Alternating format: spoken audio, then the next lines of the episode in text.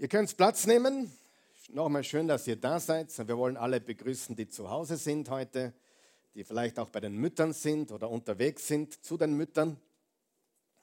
Und ich habe mich jetzt trotzdem oder doch entschlossen, eine Muttertagsbotschaft zu bringen, also die Serien, der wir derzeit sind, pausieren zu lassen.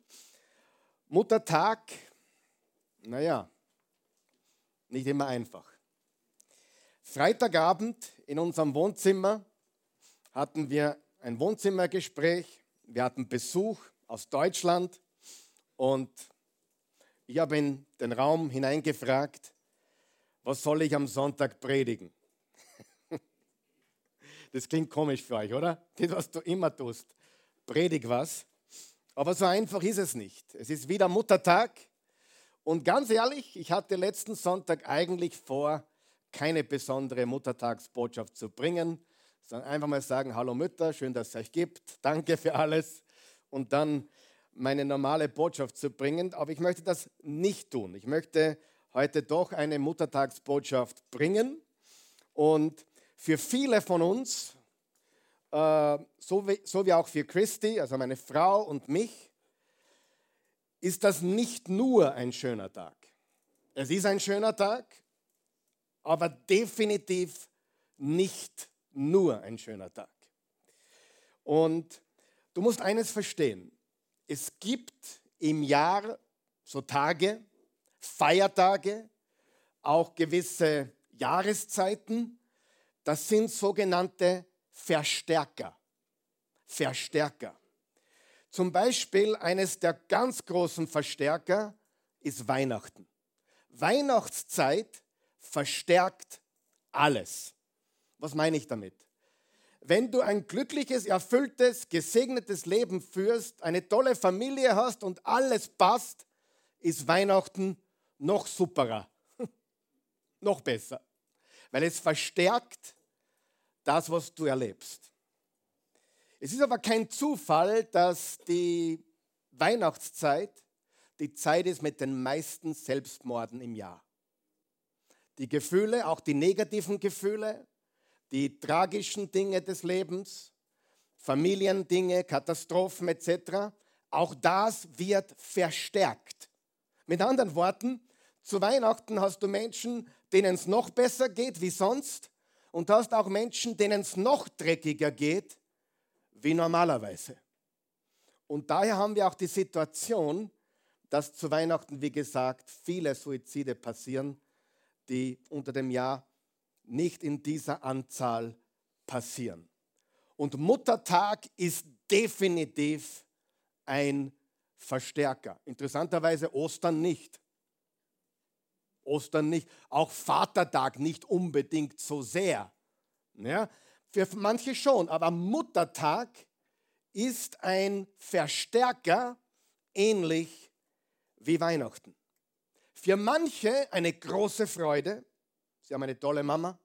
Die Mama lebt noch oder sitzt neben ihnen gerade. Und für manche andere Schmerz und Leid und Einsamkeit. Es kann auch eine Kombination sein, so wie es in meinem Leben ist. Die Christi hat letztes Jahr ihre Mama verloren. Ich habe sie vor genau zwei Jahren am Montag nach dem Muttertag verloren. Und so haben wir einen Tag, der für manche eine wunderbare, ideale Situation ist. Die Mama lebt noch, sie ist gesund, vielleicht auch noch die Schwiegermama, mit der man eine gute Beziehung hat. Oma lebt auch noch, vielleicht sogar noch beide. Es ist ein wunderbarer Tag. Für manche ist es auch ein trauriger Tag, weil man sich was anderes erwartet hätte von den eigenen Kindern die Kinder sind missraten oder vielleicht auf einem Weg, den du nicht so geplant hast oder möglicherweise im Moment extrem schwierig ist. Ein Teenager, wenn du Teenager hast, mein Beileid, mein Spaß. Einfach durchhalten, nichts tun, warten. Es kann nur noch besser werden. Oder vielleicht auch ein, ein Kind, das eine Behinderung hat oder vielleicht auch auf die schiefe Bahn geraten ist, vielleicht auch im Gefängnis gelandet ist. Es gibt unzählige Szenarien von Mutter und Kind, Eltern und Kinder. Manche sind extrem positiv. Vielleicht bist du stolz auf deine Kinder. Aber glaub mir, es gibt auch genügend andere Situationen, Szenarien, da ist man nicht stolz. Im Gegenteil, da ist was gewaltig schiefgegangen. Und du musst eines wissen. Ich liebe die Bibel. Ich habe die Bibel auf und ab gelesen. Alle Familiengeschichten, so gut wie alle Familiengeschichten in der Bibel, außer Jesus, das perfekte Kind. Aber alle Familiengeschichten in der Bibel, fast alle, sind kaputte Geschichten. Und du musst eines wissen über die Bibel und über uns Christen. Und das Traurige, wenn uns die Welt begegnet, Menschen aus der Welt, und erfahren, dass du Christ bist, dass du Jesus-Nachfolger bist, wissen sie sofort, wie du leben solltest. Richtig? Das wissen sie gleich. Also sie haben eines ganz missverstanden. Es ist ein großer, großer Unterschied. Oder besser gesagt, eine große Kluft zwischen dem Realen und dem Idealen. Wer weiß, was ich meine? Wir alle leben in einer Realität, die ist aber nicht immer die Idealität. So habe ich ein Wort erfunden, glaube ich. Ja? Aber macht nichts. Das, ist, das mache ich immer wieder. Das stört mich nicht. Ja? Aber wir haben das Reale und wir haben das Ideale. Und wer von euch weiß, wir haben mehr Reales als Ideales. Egal in unserem Körper, in unseren Finanzen, in unserer Familie, mit unseren Kindern. Egal wo wir hinschauen, es ist mehr Realität als Idealität. Richtig? Und das ist genau die Message der Bibel.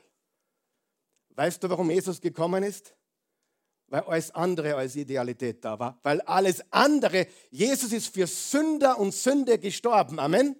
Er ist für eine kaputte Welt gestorben. Und der wichtigste Vers der Bibel, Johannes 3, Vers 16, so sehr hat Gott die Welt geliebt, dass er einen einzigen Sohn gab, damit jeder, der an ihn glaubt, nicht verloren geht, sondern ewiges Leben hat. Welche Welt? Welche Welt hat er geliebt? Die Paradieswelt im Garten von Eden? Nein, die kaputte Welt, wie sie jetzt ist, wie sie damals war. Gott liebt die Welt. Das sind Menschen, nicht den Globus. Er hat nicht den Globus lieb. Und er hat auch nicht die Systeme der Welt lieb. Er hat Menschen lieb. Und darum, manche modernen Übersetzungen sagen, Gott hat die Menschen so sehr geliebt, dass er sein Leben für sie gab. Aber die meisten Bibelübersetzungen sagen, er hat die Welt geliebt. Und das bedeutet, sündige, kaputte, reale Menschen wie du und ich mit vielen Schandflecken und vielen Macken und Tücken und vielen Problemen. Sagen wir noch wach. Großer Unterschied, große Kluft zwischen Realität und dem Idealen, was wir uns wünschen. Und wo ist das nicht mehr wahr wie in der Familie? Wisst ihr, ich kenne fast keine gesunde Familie. Wisst ihr das? In der Bibel findest du keine. Nicht einmal die Familie von Maria und Josef war in Ordnung. Die waren eifersüchtig auf Jesus.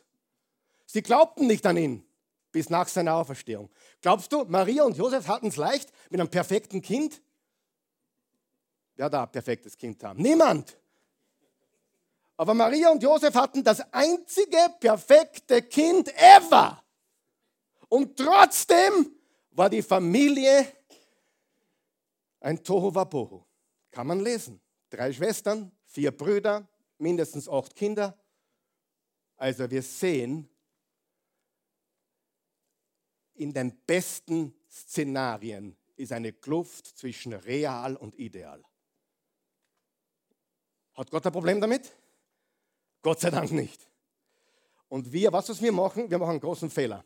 Und da werden wir depressiv. Wir schauen auf Instagram oder Facebook was wir tolle Familien alle haben. Wie es alle toll ausschauen. Und wir machen den großen Fehler, dass wir unser Leben dann vergleichen mit deren Ehren Highlights. Das sind nur Highlights. Das sind die besten 30 Sekunden vom ganzen Tag. Die anderen 23 Stunden und 59 Minuten und 30 Sekunden sind voll am Sand. Aber wir sehen die 30 Sekunden dieses Video, wo sie so wunderbar zusammensitzen und am Strand stehen und die Sonne scheint und Luft, äh, Sandschlösser bauen. Und da sehen wir ein Foto. Wow, was für eine perfect family. Weißt du was? Und dann wirst du depressiv. Weil du weißt, das Leben in deinem Leben ist ganz anders. Aber der hat das verraten, deren Leben ist auch nicht so. Das ist ein Highlight. Das ist ein Bild. Aber es ist ganz wichtig zu verstehen. Ich komme nicht zu meiner Predigt heute, aber macht ja nichts. Völlig egal, war es nicht geplant bis jetzt. Ist aber eh wurscht, oder? Wir haben das Reale und das Ideale. Und die, das Evangelium bedeutet nicht, Gott will oder Gott erwartet, dass wir alle ideal sind, sondern das Evangelium bedeutet, wir sind alle nicht ideal, wir sind alle in einem realen Leben, meistens schlimmer als man glaubt. Und der Muttertag reißt Wunden auf, wer weiß das? Kann Wunden aufreißen, so wie auch Weihnachten und andere wichtige Familienfeste. Es kann Wunden aufreißen. Christi und ich wissen das.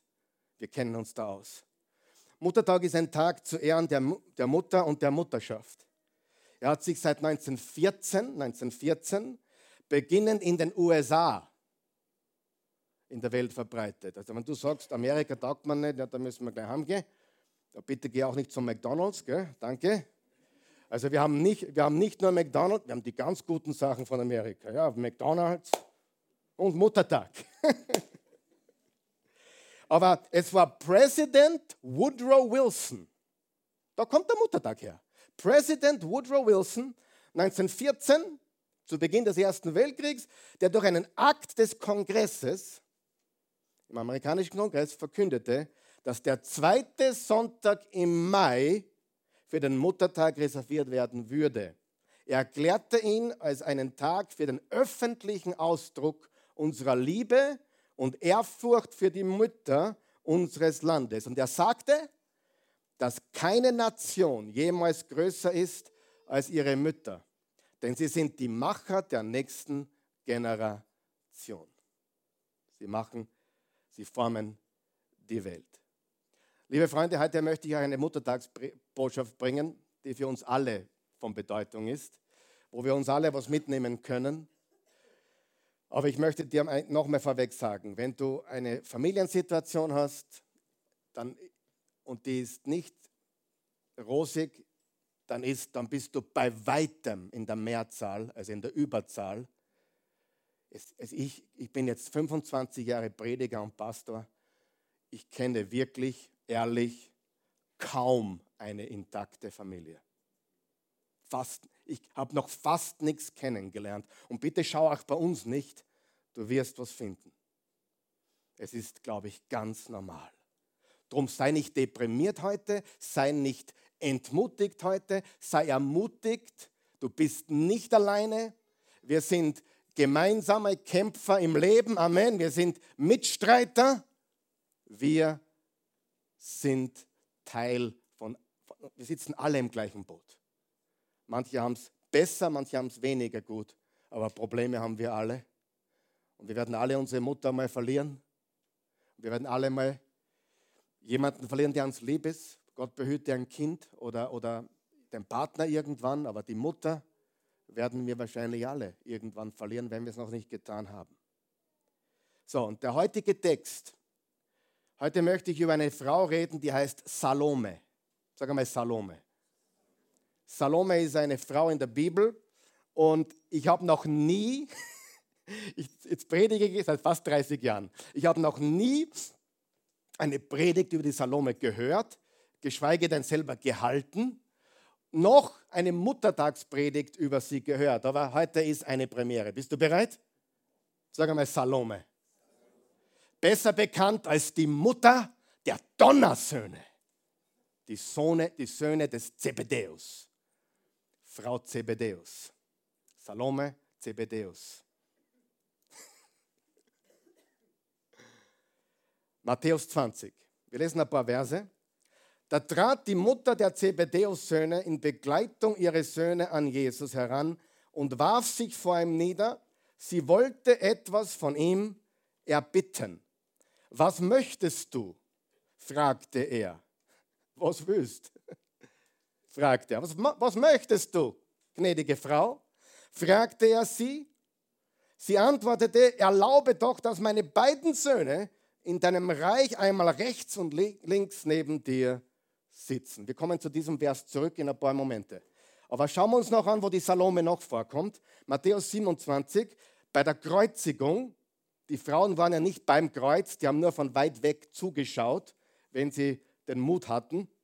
Viele Frauen sahen von weitem zu. Sie hatten Jesus schon in Galiläa begleitet und ihm gedient.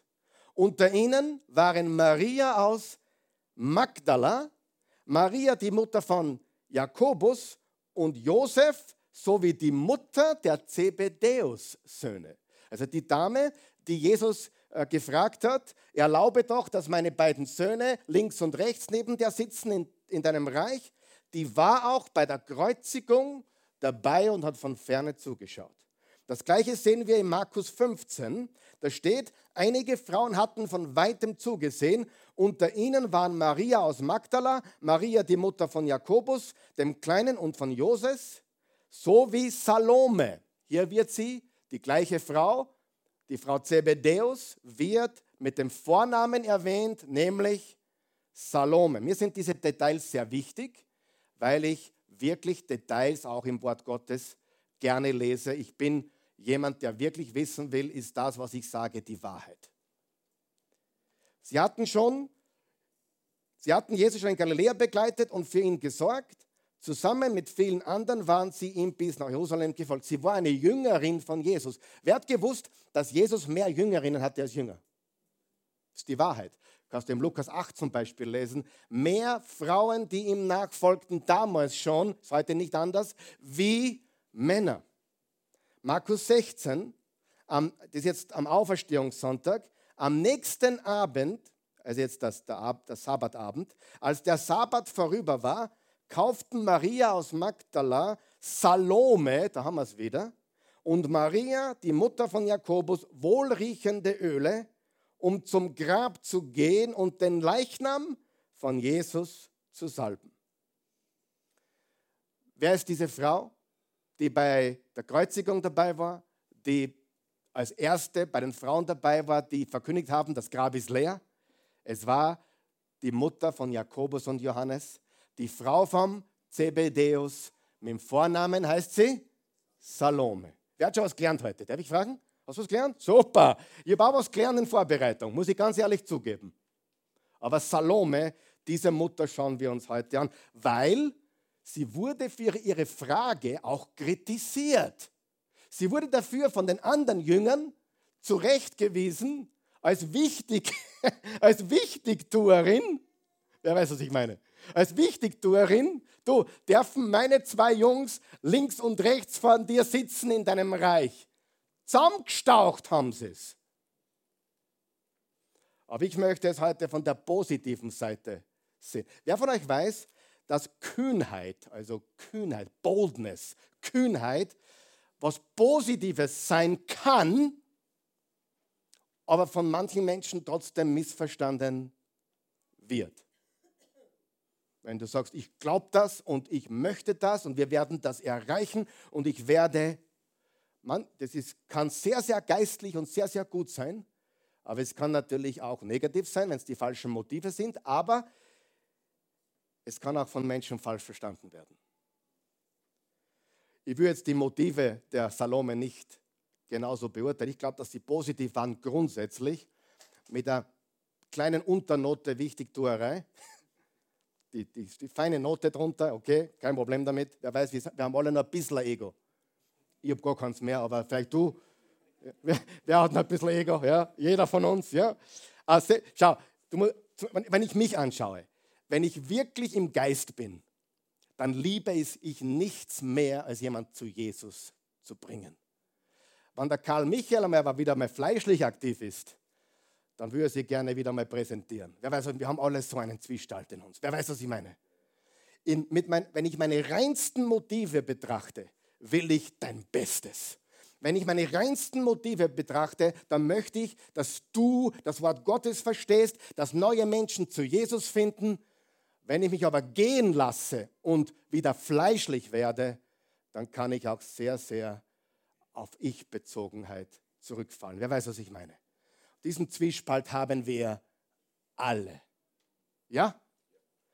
Warum weißt du das? Ja, der Paulus hat gesagt, lebt im Geist und ihr werdet die Bedürfnisse oder Begierden des Fleisches nicht erfüllen. Das ist auch der Grund, warum manche Menschen so im Geist sein können, so liebevoll sein können und am selben Tag, ein paar Minuten später, jemanden zusammenstauchen können, der es nicht verdient hat. Das geht alles. Wir sind Menschen. Amen. Und lesen wir den Vers 21 noch einmal. Und da wollen wir, wir wollen nur diesen einen Vers heute anschauen. Heute predige ich sicher kürzer wie sonst. Na, sagen wir so. Ich bin fertig, wenn ich fertig bin, okay? So wie immer. Wir machen Schluss, wenn ich fertig Nein, ich bin heute sicher kürzer. Ich weiß, einige Kinder warten schon zu Hause, die für die Mama kochen und äh, einige wollen die Mama noch besuchen. Matthäus 20, Vers 21 lesen wir, was möchtest du, fragte er. Das ist eine gute Frage, oder? Was würdest du sagen, wenn Jesus dich direkt fragen würde, was möchtest du? Sie antwortete, erlaube doch, dass meine beiden Söhne in deinem Reich einmal rechts und links neben dir sitzen. Noch einmal, erlaube doch, dass meine beiden Söhne in deinem Reich einmal rechts und links neben dir sitzen. Die Salome, die Frau Zebedeus, kannte die Lehren über Jesus und sein Reich, über das Himmelreich, über das Reich Gottes. Über was hat Jesus am allermeisten ständig geredet? Über das Himmelreich. Das Himmelreich ist nahe herbeigekommen. Was hat Johannes der Täufer vor ihm gesagt? Das Himmelreich ist nahe herbeigekommen und ich bin der Wegbereiter. Und dann ist Jesus gekommen und hat gesagt, das Himmelreich ist mitten unter euch. Das Himmelreich. Sie wusste Bescheid über die Bergpredigt, Matthäus 5 bis 7, wo Jesus gesprochen hat über sein Reich und wie seine Leute leben sollten im Reich Gottes. Sie wusste auch, dass ihre Söhne Jakobus, Johannes im engsten Kreis, im inneren Kreis von Jesus waren. Wer war der dritte? Jakobus, Johannes und Petrus. Jakobus, Johannes und Petrus. Jesus hatte zwölf Jünger und davon waren drei ihm besonders nahe. Jakobus, Johannes ist der, der das Johannesevangelium geschrieben hat und die Offenbarung. Und Petrus, der wahrscheinlich berühmteste Apostel von Jesus. Und diese drei waren der innere Kreis und ihre beiden Söhne machten zwei Drittel von diesem inneren Kreis aus. Zwei von drei waren in der Nähe von Jesus. Und sie wollte natürlich wissen, was passieren würde mit ihren Jungs, im Reich Jesu Christi. Und ich habe schon gesagt, es wäre leicht, jetzt sie zu kritisieren. Sie war ziemlich kühn. Wir wissen aus der Geschichte, dass Jesus ihr sagt, dass ihre Bitte unmöglich ist. Wer weiß, dass, er das sagt? Deine Bitte ist unmöglich. Wer zu meiner Rechten und Linken sitzt, das bestimmt nur mein Vater im Himmel. Also Jesus hat ganz klar gesagt, es ist nicht für mich zu vergeben, das ist im das ist dem Vater vorbehalten. Aber ich denke, dass Ihre Bitte uns drei wichtige Wahrheiten lehrt und zeigt, die wir ins Auge fassen wollen. Wollen, wollen wir das tun heute? Für unsere Kinder und für alle, die uns wichtig sind. Erstens, sie wollte, was wollte sie? Dass ihre Kinder Teil von Gottes Reich sind. Sie wollte, dass ihre Kinder Teil von Gottes Reich sind. Gute und gottesfürchtige Mütter wollen sicherstellen, dass ihre Kinder zu Jesus gehören. Amen. Wollen wir das? Ja, auch die, Pap die Väter können jetzt nicken, die Omas können nicken, auch zu Hause, die Tanten, die Onkel. Das wünschen wir sogar für unsere Freunde, oder? Für unsere Mitarbeiter. Wir wünschen uns, dass sie Jesus kennenlernen, dass sie Teil von Gottes Reich sind. Wie wird man Teil von Gottes Reich? Es gibt nur einen Weg und der Weg hat einen Namen und sein Name ist Jesus. Nicht die katholische Kirche, nicht die Oase Church, nicht die evangelische Kirche, nicht, keine Kirche, Jesus alleine. Und dann bist du Teil der Kirche. Weil die Kirche keine Mauern hat, sondern die Kirche ist ohne Mauern. Die Kirche sind die Menschen. Der Leib Jesu. Und das ist das Allerwichtigste. dass unsere Kinder Jesus kennen. Weißt du, ich rede auch mit vielen Eltern, was wünschen, sie sich für, was wünschen wir uns für unsere Kinder? Ja, dass sie glücklich sind, dass sie gute Noten haben, dass sie heiraten, jemand, der sie lieb hat, hoffentlich gut ausschaut, aber noch wichtiger, sie versorgt oder für sie da ist. Ein Gebet, was ich am meisten bete für meine Kinder, ist, bitte, lass sie den richtigen Ehepartner heiraten. Warum ist das so ein wichtiges Gebet? Weil am Ehepartner hängt das Zweitwichtigste. An Jesus hängt deine Ewigkeit. Am Heiraten hängt Himmel oder Hölle auf Erden. Wenn du mir das nicht glaubst, ich kenne selten was dazwischen, außer man hat sich arrangiert und tötet die Gefühle ab. Und normalerweise hat man was ganz Besonderes oder was eher suboptimales, richtig? Beim, bei der Ehe gibt es selten, gibt es, es gibt so neutrale Ge Gebete, aber normalerweise ist es super oder schlecht. Und ich bete, dass sie die richtigen Ehepartner finden. Ich bete auch, vor allem, dass sie mächtige Männer und Frauen Gottes werden. Okay? Aber ehrlich gesagt, ich habe noch nie für gute Noten gebetet. Ist mir anscheinend nicht so wichtig. Schotz? Na, überhaupt nicht. Bei unseren Kindern schon gar.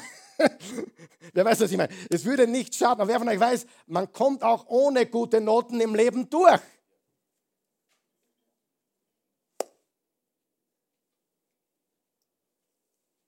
Meistens, wenn du dir die Welt anschaust, arbeiten die mit den guten Noten für die mit den schlechten Noten. Das ist wirklich wahr. Na, ehrlich, ich meine das jetzt ehrlich. Schau dir die ganze Welt an. Glaubst du, dass die amerikanischen Präsidenten super Noten hatten? Na, nie im Leben.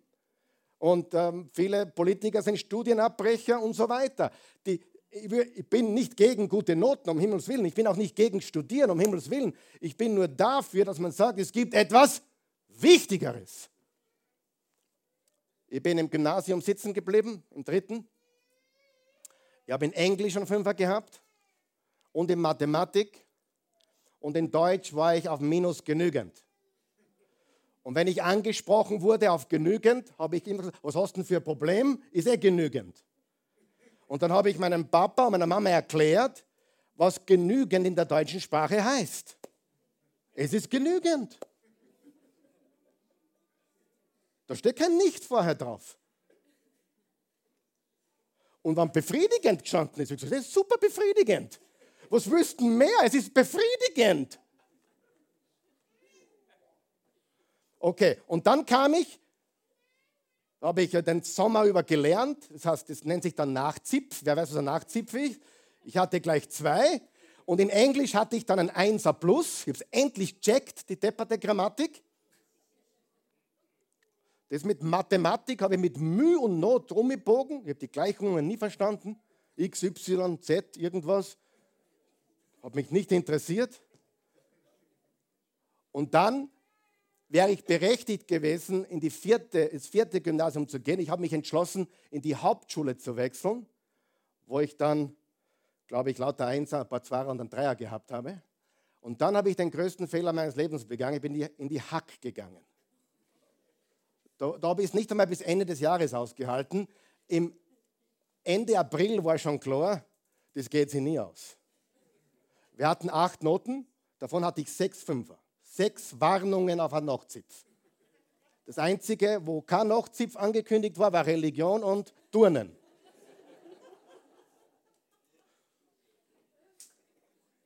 Und weißt du, wie glücklich ich heute bin mit 51? Mir geht es so gut wie noch nie. Und ehrlich, mir hat die letzten 30 Jahre, nein, mir hat die letzten 35 Jahre niemand nach ein Zeugnis gefragt. Oder hast du dir schon überlegt, du, bevor ich dein Bild so zuhöre, da muss man sein Zeugnis herzeigen?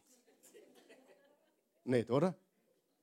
Ich weiß, einige Eltern sind jetzt böse auf mich, weil ich die Kinder, weil ich den Kindern sage nicht, nein, um Himmels Willen, wenn du einen Musterschüler hast, freu dich. Sei froh. Gute Noten sind gut. Wer von euch weiß, ich habe lieber ein Kind, das Jesus kennt, mit einem Dreier, als ein Kind, das Jesus nicht kennt, mit einem Ansatz. Amen. Sagen wir noch mal. Das ist das Allerwichtigste. Und diese Mütter und Eltern und, und Väter, auch alle, haben verstanden, dass das das Wichtigste und Entscheidende ist, nämlich das Herz, die Seele des Menschen. Behüte dein Herz mit allem Fleiß, daraus quillt das Leben. Und sie haben auch verstanden, was in Matthäus 6, Vers 33 steht. Es soll euch zuerst um Gottes, sag mal zuerst. Gute, Nacht, gut, gute, Nacht, gute Nachricht, äh, gute Noten. gute Noten sind nicht schlecht. Glücklich sein ist auch nicht schlecht. Aber ich bete für meine Kinder nicht, dass sie glücklich sind. Ich bete, dass sie Gott kennenlernen. Glücklich ist vergänglich. Gott ist ewig. Und wenn du einmal verstanden hast, glücklich, und, glücklich sein und Freude ist nicht dasselbe, du kannst glücklich sein, was du ein Lotto 6 machst. Das heißt aber lange noch nicht, dass das hält. Im Gegenteil, das wird verpuffen. Richtig? Es soll euch zuerst um Gottes Reich und Gottes Gerechtigkeit gehen, dann wird euch das Übrige alles dazugegeben. Das Wichtigste, was wir als Eltern jemals tun werden, ist ihnen Jesus vorzustellen. Dasselbe gilt für alle Menschen, die du lieb hast. Und das kann natürlich auch ein schmerzhafter Gedanke sein. Warum? Viele Kinder sind weit weg. Vielleicht ist auch eines deiner Kinder weit weg vom Glauben, weit weg vom Weg, den Jesus uns gezeigt hat, weit weg vom Glauben vielleicht auch schon erwachsen. Es kann sehr schmerzhaft sein. Es gibt keine Garantie. Gott hat keine Enkelkinder. Er hat nur Kinder. Und Eltern haben es nicht leicht. Vater zu sein oder Mutter zu sein, Mutter zu sein, heute der Muttertag, kann viel Freude bringen, aber oft tiefe Enttäuschung und Schmerz und Leid. Wenn wir das kleine Baby in den Armen haben und uns freuen, berechtigterweise, wenn wir alles wissen würden, wie es mit dem Kind weitergeht, ich glaube, dann würden wir zusammenbrechen, stimmt's?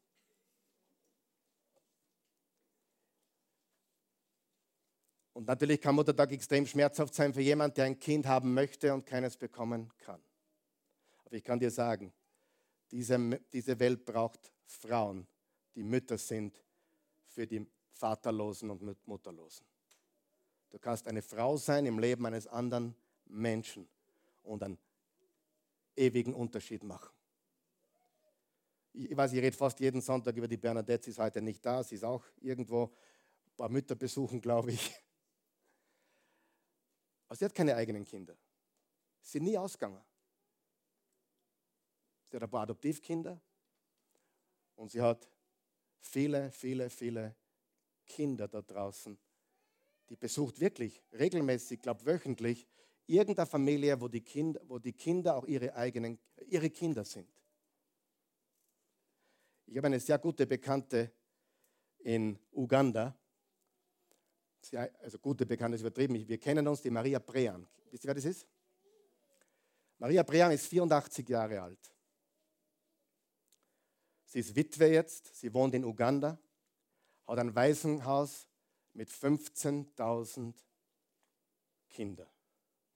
Ich habe neulich mit ihr telefoniert und gesagt, du weißt eh, ich habe sechs Kinder. Sag, das ist gar nichts. Sie hat keine eigenen Kinder.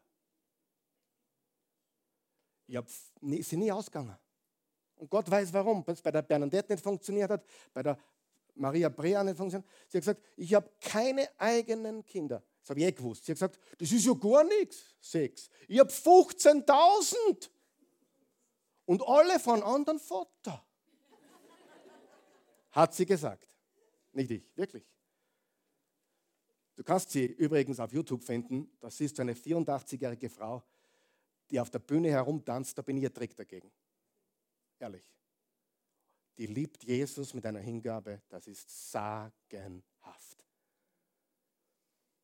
Hat ihren Mann verloren, als sie, glaube ich, 60 war und dient voll und ganz Jesus als Witwe ohne eigene leiblichen Kinder.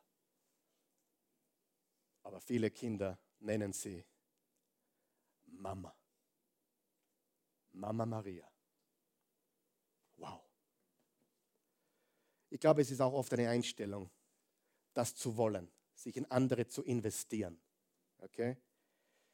Ich habe so lachen müssen. Ich liebe Jürgen Klopp, das ist der Trainer von Liverpool, der besten Fußballmannschaft der Welt. Jürgen Klopp, Jürgen Klopp ist ein bekennender Jesus-Nachfolger. Ein bekennender Jesus-Nachfolger. Und ich habe beim Interview, der ist immer gut, die Interviews sind legendär. Der druckt niemanden sein Glauben auf, aber er ist ein wunderbarer Mann. Und da schreien sie von der Bühne, ich wünschte, Jürgen wäre mein Papa. Und dann sagt er, na, das geht sich in dem Leben nicht mehr aus. Macht einen Spaß daraus. Aber weißt du, du kannst Papa sein oder Mama sein für Kinder, die nicht deine eigenen sind. Gibt es einen jungen Menschen nach dem Horizont, in den du dich investieren kannst? Der vielleicht nicht den Papa, nicht die Mama hat, die vielleicht in einer idealen Welt, idealen Welt normal wäre, aber wir leben in einer realen Welt, wo alles kaputt ist oder vieles kaputt ist. Es gibt keine Freude aus meiner Sicht, die so groß ist, wie jemanden auf den richtigen Weg zu bringen und zu Jesus zu führen. Erstens, sie wollte sicher sein, dass sie Teil des Reiches Gottes sind. Sie, wollen, sie wollte ein Glaubenserbe hinterlassen und nicht Reichtum. Was tun wir, wenn wir Kinder haben, die weit weg sind? Hör nicht auf zu beten. Bete, bete, bete und halte deine Hoffnung frisch und lebendig. Zweitens, sie wollte, dass ihre Kinder nicht nur Teil des Reiches Gottes sind, sondern am Reich Gottes mitwirkten. Mitwirkten. Aktiv, beteiligt. Mit anderen Worten, nicht nur Zuschauer, sondern Teilnehmer. Mitwirkende. Keine Konsumenten, sondern Menschen, die etwas im Reich Gottes bewegen. Nicht nur Sonntagschristen oder Sonntagmorgenchristen, sondern Jesus-Nachfolger in der Arbeit, in der Familie, in dieser Welt. Sie, Gott hat die Welt so sehr geliebt. Glaubst du das? Und wenn Gott, der Vater, seinen Sohn in die Welt sandte, wo schickt er uns hin? Zu den Heiligen? Nein, in die Welt. Wo können wir einen Unterschied machen? in der Welt. Sie wollte, dass ihre Kinder im Reich Gottes mitwirken. Und die Frage ist natürlich, ich weiß, es trete ich einigen nahe, aber es ist, noch einmal, wir leben in einer realen Welt und Gott ist ein Gott der Gnade. Wer weiß das? Darf ich dazu mal kurz was sagen? Im Johannes 1 steht, dass Jesus gekommen ist, das Wort Gottes Fleisch geworden ist und er war voller Gnade und, wer weiß es? Wisst ihr es nicht? voller Gnade und Wahrheit. Voller Gnade und Wahrheit. Und jetzt haben viele Christen, ja, Jesus ist 50-50, 50%, Gnade und 50% Wahrheit. Nein, er ist ganz Gnade und ganz Wahrheit. Wenn du dir die Wahrheit nicht sagen traust in Liebe, bist du einfach schwach. Du musst sie nicht überall sagen, um Himmels Willen. Du brauchst nicht jeden auf die Nerven gehen. Aber wenn du ständig Angst hast, die Wahrheit zu sagen, weil du niemanden beleidigen willst, dann ist das Schwäche. Aber wenn du die, die Wahrheit mit Gnade und Liebe sagen kannst, ist das Stärke. Kann man die Wahrheit falsch sagen? Definitiv. Kann man auch glauben zu lieben, aber nie was sagen und eigentlich nicht lieben? Äh, absolut. Jesus ist Gnade und Wahrheit in einer Person. Und die Wahrheit ist, was sehen Sie zu Hause? Was sehen Sie Ihre Eltern tun? Wow. Weißt du, manche Kinder tun mir leid, die in der Kirche aufwachsen. Ehrlich. Ehrlich.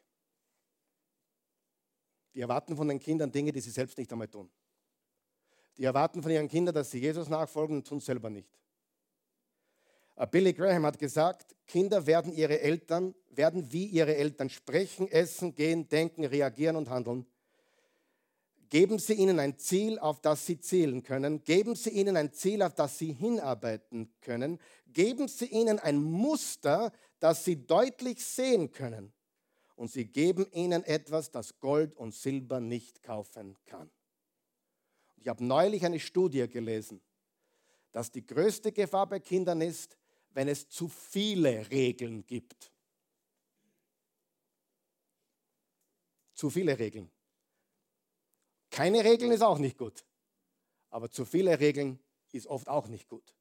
Wir brauchen viel, viel Gnade und viel, viel Wahrheit. Wir brauchen beides. Okay?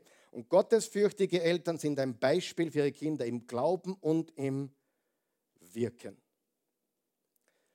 Die Mama ist ein Supermodel. Wisst ihr, was ein Supermodel ist? Lauft über den Laufsteg. Und das, was sie anhat, wird dann draußen getragen, richtig? Und die Mama ist ein Supermodel, weil das, was du trägst, werden deine Kinder kopieren und tragen. Und ganz ehrlich, meine Kinder wissen nicht einmal, was Hugo Boss ist. Meine Kinder wissen nicht einmal, was Chanel ist. Wir haben das nie zum Thema gemacht, weil sie wissen auch nicht, was Benetton ist. Und trotzdem sind es gut aussehende Kinder, sind gut gekleidet. Freunde, die brauchen nicht zwingend ein Label. Sie brauchen einen Namen und sein Name ist Jesus. Wenn du die Kinder in die Schule schickst und dann kommen die reichen Kids daher mit den neuen Sneakers und den neuen Klamotten mit dem neuen Label und der Druck entsteht, ich pfeife drauf. Ich bin wirklich so glücklich darüber, dass das bei uns kein Thema ist. Again, ich habe nichts dagegen, wenn du eine coole Marke trägst. Aber es ist sicherlich nicht das Wichtigste. Amen. Das Wichtigste ist, was die Mama im Herzen trägt. Ist das Wichtigste was der Papa im Herzen trägt. Welche Einstellung wir tragen. Kennst du Menschen, die sind super gekleidet, aber das Gesicht sagt ganz was anderes? Wem ist schon aufgefallen, dass Coolness nicht cool ist, sondern dass heutzutage Wärme cool ist? Habe ich recht? Nein, was wollte ich cool sein mit 14? Und mit 16 habe ich mein, Vespa gekauft, mit meinem eigenen Geld. Nachdem ich die Hack so positiv absolviert habe, bin ich, bin ich Bürokaufmann geworden. Und als Bürokaufmann habe ich mein Geld verdient, 2495 Schilling im ersten Lehrjahr und habe mir eine Vespa gekauft mit 16. Und dann musste ich unbedingt die richtige Sonnenbrille dazu haben. Nur mit dem Sturzhelm, das geht nicht ganz. Das heißt, ich habe dann immer meine Vespa, geparkt, dort wo, wo man gesehen wird, bin durchgesessen, Sturzhelm runter, so lässig auf dem Arm und Sonnenbrille auf. Und das Problem war, den einzigen, den ich beeindruckt habe, war ich selbst. Ich war anzwickt, ich war 1,50 groß. Ich hatte damals eine Freundin, die waren 73 war die Hetz. Sie hat mich dann verlassen, weil sie einen Größeren gefunden hat. wirklich, ist wirklich wahr, ist wirklich wahr.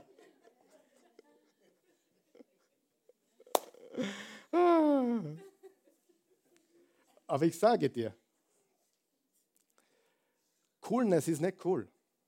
Leute, die cool sein wollen, sind auch nicht cool. Wer weiß das? Jeder, der einen kennt, der so übermäßig cool sein will, denkst du, geh auf, so ständig cool sein zu wollen, oder? Sei doch normal. Satz noch Woche. Im 2. Timotheus 1 steht, Vers 5, ich lande gleich. Voller Dankbarkeit erinnere ich mich an deinen Glauben. Der Paulus schreibt an Timotheus, voller Dankbarkeit erinnere ich mich an deinen Glauben, der so völlig frei ist von jeder Heuchelei. Jetzt pass auf, es ist derselbe Glaube, der bereits deine Großmutter Lois und deine Mutter Eunike erfüllte. Was du mit Zwillinge hast, die Mädels sind, das sind zwar coole Namen. Und auch in dir, davon ich bin, bin ich überzeugt, ist dieser Glaube lebendig. Das größte Geschenk, das Timotheus hatte, war der Glaube von Oma und Mama. Wer würde das auch sagen? Ja, ich kann mich erinnern, die Oma. Meine Oma, die hatte einen Glauben. Meine Mama hat einen Glauben und das ist das Größte. Wenn du eine gläubige Mama hast, die Jesus liebt, hör mir ganz gut zu. Wenn du eine gläubige Mama hast, die Jesus liebt, dann hast du das größte Geschenk Gottes ever. Ja?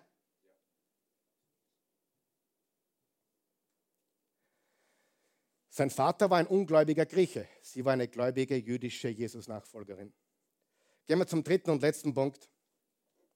Sie wollte nicht nur, dass ihre Kinder Teil des Reich Gottes sind oder Teil oder mitwirken. Drittens, sie wollte, dass ihre Kinder von Gott in seinem Reich mächtig verwendet werden.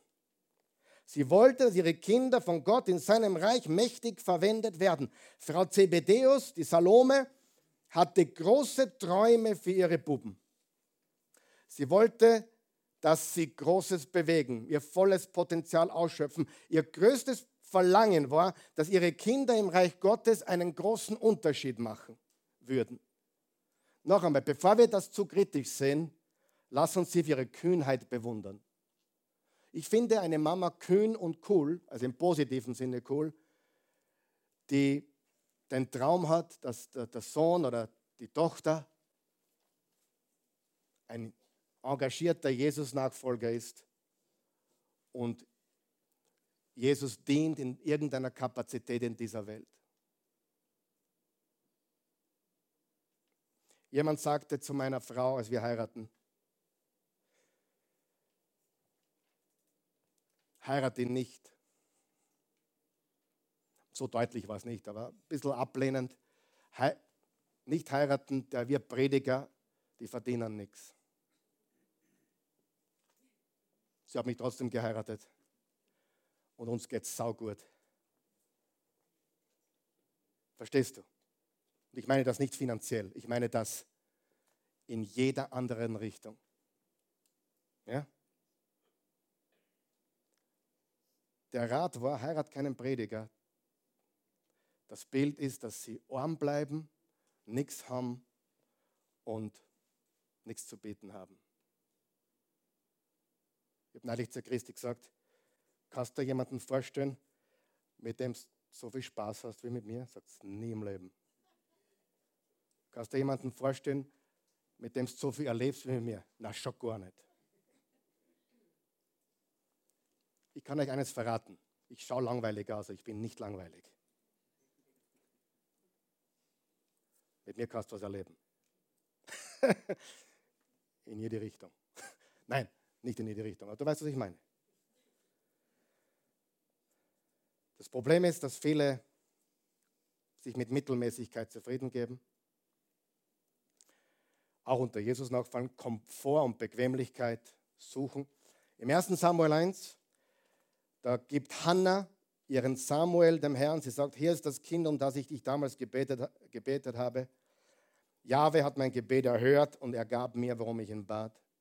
So will auch ich mein Versprechen erfüllen und übergebe ihn Jahwe. Sein Leben lang soll er dem Herrn gehören. Dann warf sie sich zum Gebet vor Jahwe nieder. Frage, hast du deine Kinder Gott übergeben? Übergib sie ihm. Hör nicht auf zu beten und halte die Hoffnung jeden Tag frisch und lebendig. Auch wenn es noch so aussichtslos aussieht. Vielleicht auch mit deinem Mann oder mit deiner Frau oder mit. Gib sie nicht auf. Gib auch deiner Mama nicht auf, wenn sie nicht gläubig ist. Bete für sie. Gib keinen Menschen auf. Ich kann dir aus eigener Erfahrung sagen, Gott kann bis ans Lebensende wirken. Bete hoffe und glaube. Und die Mutterrolle ist so wichtig. Und hier, hier ist was, was, was mein Herz richtig, richtig zum Schmerzen bringt. Wenn die Väter nicht da sind und die Väter ihre Rolle nicht einnehmen, leiden die Frauen und die Kinder am allermeisten in einer kaputten Gesellschaft, in einer familienfeindlichen, kaputten Gesellschaft, leiden Frauen und Kinder am allermeisten. Und darüber haben die Hardcore-Feministinnen leider noch nicht nachgedacht. Versteht ihr, was ich sage? Die traditionelle biblische Familie von Mann und Frau und Kinder zu zerstören, bedeutet die Gesellschaft zu zerstören. Und da leiden nicht die Männer am allermeisten drunter, sondern die Frauen und Kinder. Frauen, macht's da nicht mit. Betet für eure Männer, betet für die traditionelle Familie Es ist Gottes Plan, es ist Gottes Weg. Mutter sein kann sehr, äh, sehr entmutigend sein. Es kann schwer sein. Ich habe letzten, letzten Dezember und Januar habe ich zwei Wochen alleine die Kinder gehabt, die zwei Kleinen, die noch zu Hause sind. Den Gideon, der ist jetzt 14 und der Samson, der ist 11. Die Christi war in Amerika. Oder war das im August? Es war letztes, letztes Mal, wo sie im August war, das letztes Jahr. Ich hatte die Kinder alleine. Freunde, ich habe, als die Christi zurückgekommen ist, den Boden geküsst, wo sie gegangen ist. Was, die, was diese Frau macht und was alle Mütter tun, die ihre Aufgabe wahrnehmen, ist gewaltig. Und dafür sollten wir sie ehren. Dahingehend sollten wir sie ermutigen. Das ist eine ehrenvolle Aufgabe. Junge Frauen, hört mir zu. Das Schönste im Leben ist nicht eine coole Karriere. Das Schönste ist eine Familie. Und uns haben sie gesagt, macht doch zuerst Karriere und dann Kinder. Na, wir haben zuerst Kinder gemacht und tun genau das, was wir lieben heute. Amen. Muss ja jeder wissen, wie die Reihenfolge ist. Da gibt es ja keine Gesetze dafür. Aber bitte lass dich nicht entmutigen und erkenne die Rolle der Mutter und der Familie als das höchste Gut an, was es auf dieser Welt gibt. Oh, ich bin nur Mutter. Was? Du bist Mutter. Aber ich arbeite nicht. Du arbeitest mehr als alle anderen. Amen. Ich, ich, ich, ich schätze Frauen, die eine Karriere haben und das, und das beides hinbekommen. Aber du musst niemand was beweisen. Das Wichtigste ist dein Kind und deine Kinder. Und eine Mutter ist durch nichts zu ersetzen. Amen. Und der Zeitgeist und der Feminismus ist im vollen Gang in unserer Gesellschaft. Manche Dinge, die ich höre und sehe, glaube ich gar nicht mehr. Es äh, sind wahr, aber man kann sie kaum glauben. Deshalb wollen wir Danke sagen. Ich möchte etwas vorlesen zum Abschluss. Und zwar eine Geschichte aus dem Holocaust, aus dem Zweiten Weltkrieg 1942. Äh, ein gewisser Solomon Rosenberg und seine Familie. Während des Zweiten Weltkriegs wurden Millionen von Juden im Holocaust getötet. Zwischen 5,2 und 5,8 Millionen Juden wurden hingerichtet. Die Hälfte von 11 Millionen, die da wohnten in Europa. Eine, eine Geschichte stammt von Solomon Rosenberg. Er, seine Frau und zwei Söhne sowie seine Eltern wurden festgenommen und in ein Konzentrationslager der Nazis gebracht.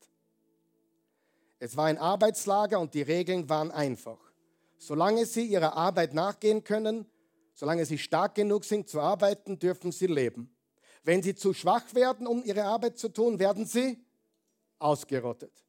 Rosenberg sah zu, wie seine Mutter und sein Vater in den Tod marschierten, abgeführt wurden.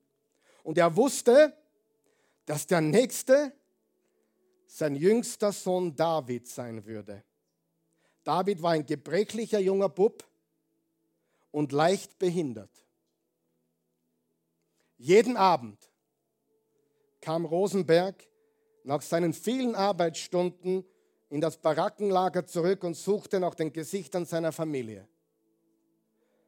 Wenn er sie fand, drängten sie sich zusammen, umarmten sich und dankten Gott für einen weiteren Tag, an dem sie leben durften. Eines Tages kam Rosenberg zurück und konnte die vertrauten Gesichter seiner Familie nicht finden. Schließlich fand er seinen ältesten Sohn Joshua zusammengekauert, weinend und betend in einer Ecke.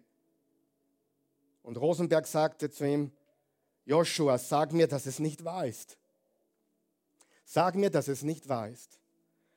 Joshua drehte sich zu seinem Papa und sagte, es ist wahr, Papa. Heute, haben, heute war David nicht stark genug, seine Arbeit zu tun. Sie haben ihn abgeführt. Aber wo ist deine Mutter? fragte Rosenberg. Wo ist eure Mutter? fragte Herr Rosenberg. Oh Papa, sagte er, Als sie David holten, hatte er Angst und weinte. Mama sagte, du brauchst vor nichts Angst haben, David. Und sie nahm seine Hand und marschierte mit ihm gemeinsam in den Tod. Mama Rosenberg marschierte gemeinsam mit ihrem Sohn David in den Tod. Wahre Geschichte kannst du recherchieren. Das ist Geschichte. Das ist die Liebe einer echten Mutter. Und wenn du ein Bild von Gott haben willst, gibt es fast nichts Näheres als Mama Rosenberg. So ist Gott, nur noch besser, nur noch gnädiger, nur noch liebender, nur noch erbarmungsvoller. Und weißt du, wenn ich so viele heute höre, auch im christlichen Bereich, diese ganzen, ich nenne sie schon fast Fanatiker, wo, du, wo alles Wahrheit und, und das ist nicht ganz richtig, was er gesagt hat. Hey, ich sage lieber einen falschen Satz, aber ich führe Menschen mit Liebe und Gnade zu Jesus. Also ich bin der perfekte Theologe. Viele, und das ist heute auch ein Zeichen der Zeit, in der wir leben, die Religiösen werden immer fanatischer. Endzeitpropheten und dies und jenes und immer härter und das musst du halten und das musst du tun. Und Jesus sagt, nein, es erfüllt sich alles in mir. Ehrlich, die Mama Rosenberg, was die getan hat, ist so nahe bei Gott, wie man bei Gott sein kann. Aber Gott hat noch mehr getan durch Jesus am Kreuz. Er hat alle unsere Hände genommen. Gesagt, kommt mit mir. Ich sterbe für euch ihr könnt ewig leben. Amen. Das ist Gottes Liebe für dich. Lass uns bitte aufstehen. Vater im Himmel, ich danke dir für jeden Menschen hier vor Ort und alle, die zu Hause sind heute. Und ich bitte dich, dass du jetzt zu den Herzen dieser Menschen sprichst. Du bist ein liebender Gott, du bist ein gnädiger Gott. Ja, du bist auch ein wahrhaftiger Gott, der uns die Wahrheit sagt, aber nicht um uns zu entmutigen, sondern um uns die Gelegenheit zu geben, uns aufzufangen. Und Gott schenkt uns die Erkenntnis deiner Liebe, die Erkenntnis deiner Güte und Gnade. Wir loben und preisen dich, wir geben dir alle Ehre. Niemand ist wie du, keiner ist dir gleich. Wenn du Jesus noch nicht kennst, sag einfach still in deinem Herzen. Jesus, ich bin verloren, ich bin ein Sünder. Das ist die Realität. Ich bin absolut weit weg von ideal. Es ist vielmehr real. Jesus, ich bin ein Sünder. Ich bin verloren. Danke, dass du für mich am Kreuz gestorben bist du meine Schuld getilgt hast, meine Sünden getragen hast. Und heute lege ich mein Leben in deine Hände. Du bist der Rettungsanker, du bist der Rettungsschirm meines Lebens. Vergib mir und ab heute bist du Herr und Gott meines Lebens. In Jesu Namen. Amen. Bevor der Eugen kommt und wir dann anschließend auch noch die, Mütter ehren wollen, möchte ich jetzt nochmal persönlich sagen, ich bin so dankbar für meine Frau. Ich nehme vieles selbstverständlich und dann erkenne ich, was sie wirklich bewegt und tut. Ich bin so dankbar für sie. Ich bin so dankbar für meine Mama. Ich, hatte zwei Mamas. Meine zweite Mama habe ich heute schon angerufen. Mach du das bitte auch. Ich bin nämlich immer der Letzte, traditionellerweise. Nach einem langen Sonntag rübe es dann an. Heute war ich schon um, um 9 Uhr auf, auf der Leitung. Sagt, hey Mama, heute bin ich der Erste. Sag, ja, heute bist du der Erste. Wenn sie noch lebt. Meine leibliche Mutter lebt nicht mehr. Die leibliche Mutter von meiner Frau lebt nicht mehr. Wir erzählen hier keine Wunder, oh, ist alles so wundervoll. Nein. Muttertag kann alles andere als wundervoll sein, das wissen wir. Aber wir müssen lernen, in der Realität zu leben. Weil wir können uns wünschen, aber es gibt eine Realität, mit der wir lernen müssen zu leben. Und ich sage dir was, man kann mit allem leben, wenn man auf der richtigen Seite ist. Amen. Halleluja. Jesus, er ist die Antwort. Ehrlich, er ist die Antwort. Wenn deine Mama Jesus nicht kennt, bete, sie braucht Jesus. Sie kann eine gute Mama sein, aber sie braucht Jesus. Deine Kinder brauchen Jesus. Beten wir, hoffen wir. Es gibt nur eine Lösung. Das sind nicht Neuwahlen, sondern das ist das Evangelium von Jesus Christus. Amen. Danke. Gott segne euch.